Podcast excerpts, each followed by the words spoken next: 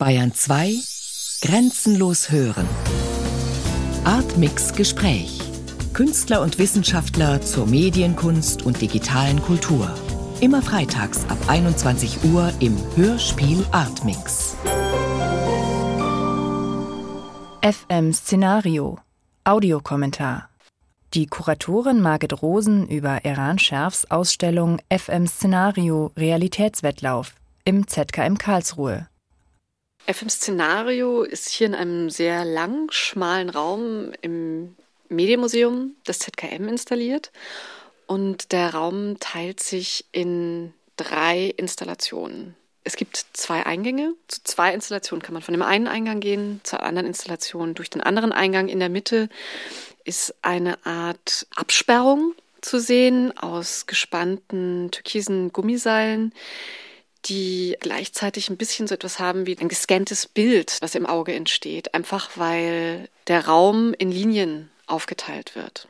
Die drei Installationen, die man sieht, beziehen sich natürlich alle auf das Skript, also auf das Hörspiel, das ich im Auftrag von Erhan Scherf aus dem Material, was auf der Website war, zusammengestellt habe. Und eine Installation Dort äh, kann man sich hinsetzen. Von oben wird ein Testbild, wie es das früher im Fernsehen gab, als nachts äh, noch kein Programm lief, projiziert. Und dort kann man schlicht und einfach die Montage hören, die ich zusammengestellt habe. Dann gibt es zwei Installationen, die eigentlich zwei Kernthemen der Montage auch nochmal herausgreifen, den Fokus darauf richten. Das eine ist das Geschlechterverständnis, in dem Fall auch die Perspektive der Maschine auf die Geschlechter und außerdem die Ambivalenz von Medienbildern. Das heißt, in der Installation, die sich um die Frage Geschlecht Geschichte dreht, gibt es zum einen eine kleine Station mit einem Bildschirm und einem Lautsprecher, wo man einen ganz kleinen Ausschnitt aus der Montage nochmal hören kann, der wirklich sich ganz stark auf die Geschlechterfrage richtet. Diese kleine Station wird begleitet von einem Kaktus, dem Kaktus Jonathan, der einer Geschichte von Claude Carr entnommen ist, die sich auch um diese Geschlechterfrage dreht. Und außerdem, neben dieser Kleinstation, gibt es eben noch eine große Leinwand und auf die werden Bilder projiziert, Videosequenzen, die jetzt gerade im Moment entstehen. Und auch diese Bilder entstehen nach dem Skript, das diese Audiomontage vorgibt. Der dritte Teil bezieht sich auf ein Modul, das man mit dem Schlagwort Robin Hood der Westbank beschreiben könnte. Und zwar ist es ein Gerichtssaal. Es geht da um eine Gerichtsverhandlung, in der ein israelischer Aktivist angeklagt wurde. Also er hatte an einer verbotenen Versammlung in den von Israel besetzten Gebieten teilgenommen und die New York Times hat im Juni 2009 von dieser Gerichtsverhandlung berichtet und eben diese Metapher verwendet, er sei der Robin Hood der Westbank oder wie sie schreibt, die Robin Hood of the South Hebron Hills. Vielleicht sollte ich kurz diesen Übersetzungsvorgang beschreiben, wie wir eigentlich von den Audiomodulen, die in diesem Archiv auf der Website zu finden sind, bis zur Ausstellung gekommen sind. Das ist wie so eine Kaskade von Bildern oder auch von Tönen, wo die letzte immer noch die Spur des vorherigen in sich trägt. Eran Scherf hatte mir das Audiomaterial zur Verfügung gestellt. Das waren ja zum einen Elemente aus schon vorher oder früher gesendeten Hörspielen, aber auch neues Material. Das habe ich zu einer etwa 40-minütigen Montage zusammengestellt. Und Eran Scherf hat dann dieses Skript genommen und das quasi als Drehbuch genommen für eine räumliche Installation und aber eben auch für die, man könnte sagen, szenischen Inszenierungen, die er jetzt gerade hier unten mit den Schauspielern dreht. Die Besucher werden die Schauspieler nicht live sehen, aber sie werden die Bilder und Fotografien, die heute, morgen und übermorgen entstehen, dann projiziert in der Ausstellung sehen können. Letztlich könnte man sagen, äh, gibt es für dieses ganze Projekt ja eine Spielregel. Also der Kurator erzeugt ein Hörspiel, Eran Scherf wiederum übersetzt das Ganze in eine Ausstellung. Aber diese Spielregel lässt sehr viel Freiheiten. Das heißt, auf der Basis des Hörspiels, das ich gemacht habe, hätte Eran Scherf auch einfach allein einen blauen Vorhang in einen Raum hängen können und vielleicht leise wispernd mein Hörspiel abspielen können. Oder die Ausstellung für Menschen zu schließen, die sich eindeutig als Mann oder Frau identifizieren. Insofern hatte er da völlige Freiheit, dieses Material zu benutzen und letztlich, ich bin so etwas wie eine, eine Variable in einem sehr komplexen System. Das ist Iran Schärf und ich und kein anderer und er selbst, niemand hätte voraussagen können, wie diese weitere Übersetzung erfolgt. Und eigentlich ist es natürlich die Natur aller Übersetzungen, dass es da je nach Text sehr große Freiheitsgrade gibt. Bei Übersetzern von technischen Handlungsanweisungen oder medizinischen Rezepten sind die Freiheitsgrade natürlich wesentlich geringer. Als Kuratorin habe ich in diesem Prozess der Übersetzung eigentlich nicht interveniert. Wir hatten ein längeres Gespräch im Vorfeld, in dem ich den Wunsch geäußert hatte, dass ich den Ton auch gerne im Raum hätte. Wir haben das jetzt auf unterschiedlichen Ebenen. Zum einen, das ganze Hörspiel wird über Funkkopfhörer übertragen, sodass zehn Personen das immer gleichzeitig hören können. Es gibt aber eben auch diesen kleinen Lautsprecher mit, der, mit dem Ausschnitt aus der kurzen Montage, wo man den Klang wirklich im Raum hört. Aber ich kann es nur noch mal sagen, in dieser Versuchsanordnung gibt es bestimmte Elemente, die wiederverwendet wurden. Es gibt das Hörspiel, es gibt aber natürlich auch die Ausstattungselemente, die Eran Schärf entworfen hat und gebaut hat. Es gibt die Props, also ähm, bestimmte Kostüme, bestimmte Objekte oder auch bestimmte Tafeln, auf denen Wörter stehen. Und es gab als äußere Bedingung natürlich den Raum und, worüber nie jemand spricht, es gibt natürlich auch finanzielle Restriktionen. Und in diesem, in diesem Ringen darum, all diese Elemente zusammenzubringen, habe ich Iran Schärf allein gelassen und ich glaube, das musste auch so sein. Das ist natürlich ein Ablauf, der fürs kuratorische Arbeiten eher unüblich ist. Ich habe mich einfach wie ein Proband oder ein Versuchstier in eine Experimentalanordnung begeben und war sehr neugierig, was das Ergebnis sein würde dass Aaron Scherf dieses Skript nicht nur in eine, sage ich mal, skulpturale Installation übersetzt. Er hat ja auch eine, eine Ausbildung als Architekt, sondern jetzt auch noch in Bilder und Videos, finde ich, entspricht nicht nur der Logik seines Arbeitens, sondern auch des Themas. Der Übersetzungsvorgang ist per se ein unabgeschlossener.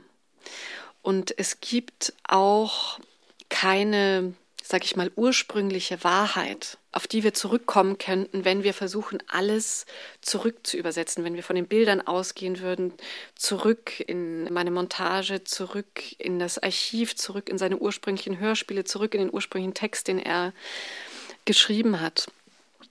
Alle diese Übersetzungen schaffen eine neue Wirklichkeit und die ist keine Verfälschung, also wie gesagt mit einer Referenz, die irgendwo am Ende, wo dort irgendwo die Wahrheit lauert, sondern das ist einfach die Art von, von Anreicherung in jeder Situation und in jeder Zeit, um die wir nicht umhin können. Eran Scharf übersetzt mein Hörspiel nun in andere Bilder und er macht es natürlich völlig anders, als ich das machen würde.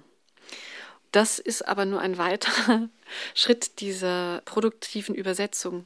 Als ich das Material zum ersten Mal durchgehört habe, was Aran Scharf zur Verfügung gestellt hat, war, wurden für mich zwei Dinge sichtbar. Zum einen gab es dieses, sag ich mal, strukturelle Motiv oder systemische Motiv des automatischen Moderators, der eben die Erzählung der Welt strukturiert, natürlich auch ordnet oder auch eine neue Freiheit gibt. Und zum anderen auch die Dinge, von denen erzählt wird. Das ist zum einen der, der Konflikt in Israel und Palästina. Das sind aber auch Geschlechterfragen und vieles andere. Und ich bin dann doch auch relativ systematisch vorgegangen. Die These war ja, dass ich dieses Material recyceln soll und dass auf diese Weise etwas Neues entsteht. So war die erste Überlegung, ja, ich könnte einfach ein oder zwei Elemente nehmen und die über eine Stunde lang im Wechsel wiederholen. Dann wäre zumindest diese Problematik des Recyclings oder auch der Frage, wie kommt das Neue in die Welt, thematisiert. Ähm, ich fand aber, dass das eine konzeptionelle Geste ist, die man besser erzählt, die man aber niemandem mehr zumuten sollte. Das ist oft genug gemacht worden. Und deswegen habe ich mich entschlossen, eher inhaltlich vorzugehen, obwohl ich diese Struktur des automatischen Moderators auch benutzt habe. Und deshalb habe ich für mich dieses gesamte Material nochmals neu verschlagwortet und dann einfach gesehen, gibt es Themen in meiner Verschlagwortung, die immer wieder auftauchen und die ich miteinander verknüpfen kann. Und was sich für mich daraus ergab, waren vor allem Thema der Frage des Geschlechts, der Geschlechtsidentifikation, aber auch des Rollenspiels, aber eher im Sinne auch einer gesellschaftlichen Rolle. Wie definieren wir uns? Können wir die Rollen frei wählen? Welche Rolle spielt die Sprache? In dem, wie wir uns wahrnehmen, anderen gegenüber präsentieren oder auch in bestimmte Rollen gezwungen werden? Gibt es ein Außerhalb dieser Sprache, ein Außerhalb dieser Rollen? Und in diesem Sinne habe ich dann versucht, soweit es ging, eine Narration aufzubauen, in der bestimmte Themen auch aufeinander folgen und miteinander verknüpft sind.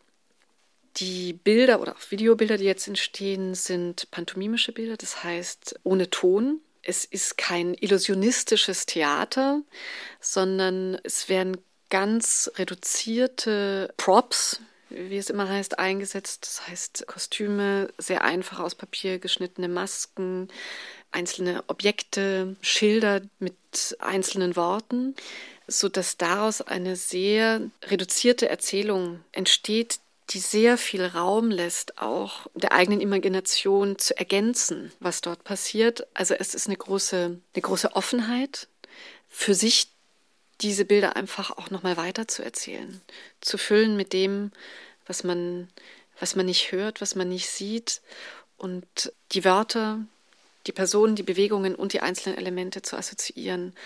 Das Gehirn hat ja diesen Drang, nicht nur Korrelationen herzustellen, sondern auch Kausalitäten.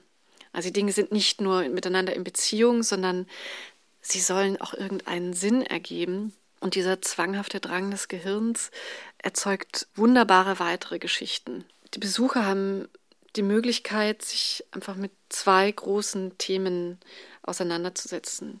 Zum einen wirklich die Frage der Nachrichtenberichterstattung, dem Anspruch auf Objektivität der These, dass dies doch möglicherweise eher auch eine Art literarische Aktivität ist, das, was die Nachrichten uns bieten, Erzählungen sind, die so oder auch anders sein könnten und die aber eben deswegen nicht harmlos sind. Wenn man sagt, sie könnten so oder auch anders sein, dann hat es eine, eine, eine Relativität, sondern all diese Erzählungen haben tatsächliche Konsequenzen für politische Entscheidungen die wiederum das Leben der Menschen sehr stark beeinflussen, wenn nicht sogar beenden. Es gibt also zum einen die Möglichkeit der Auseinandersetzung mit diesem Thema auch der Gewalt der Berichterstattung.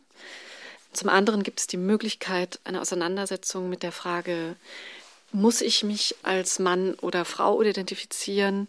Was sind die Vorgaben unserer Kultur, aber auch die Vorgaben des Gesetzes, die ich in der Regel überhaupt nicht bemerke, weil es keinen Konflikt gibt, weil ich mich eindeutig als Mann oder eindeutig als Frau identifiziere, aber dass doch hier auch sichtbar wird, dass es andere Möglichkeiten gibt. Es gibt in den bolivianischen Anden eine Kultur, in der man zehn unterschiedliche Geschlechter haben kann.